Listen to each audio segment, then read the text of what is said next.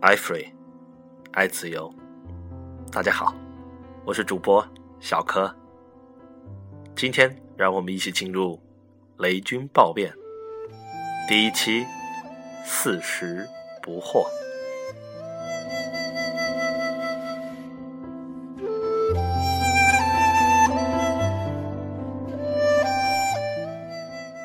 从起点金山到终点小米。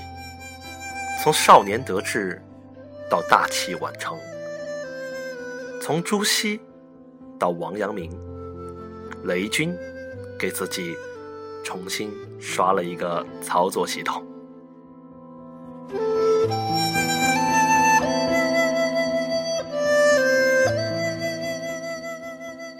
二零零九年十二月十六日，雪夜，北京燕山酒店对面。酒廊咖啡馆。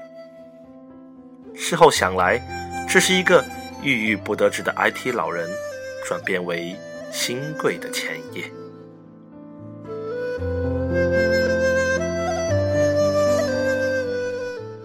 当晚，雷军喊朋友喝酒，毕胜、李万强、李学林等金山旧部和朋友在列。当晚，雷军在。伤感、挫败和矛盾的思绪中度过，一边唏嘘不已，一边一瓶接着一瓶的灌下喜力啤酒。一群人都越喝越多，到十一点半，雷军才开口说：“今天是他的四十岁寿辰。”毕胜回顾当时的谈话基调是。反思，雷军讲他的劳模人生是不是错了？反思自己这么多年的职业生活，从辅导哲学到做到做事哲学上，是不是有错？聚会临近完毕，大家说四十岁了，总结一下吧。雷军留下一句话。要顺势而为，不要逆势而动。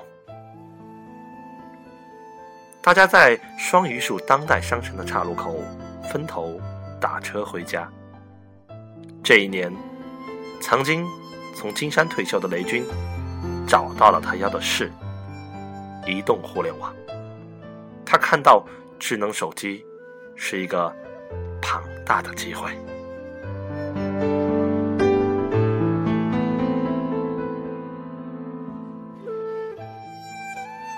雷军当时的身份是天使投资人，当初想投黄章。黄章仅有初中学历，以工匠经历，行事低调，为人偏执闻名。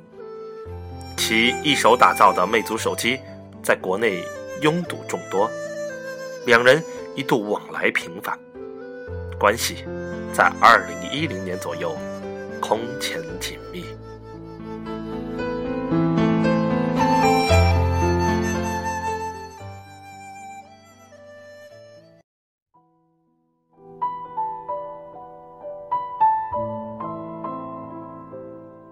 传奇人物志系列节目摘自微信公众号“传奇”。如果您想收听更多内容，请关注我们的公众微信号 “iFree 微商俱乐部”。感谢收听，我是小柯，下次见。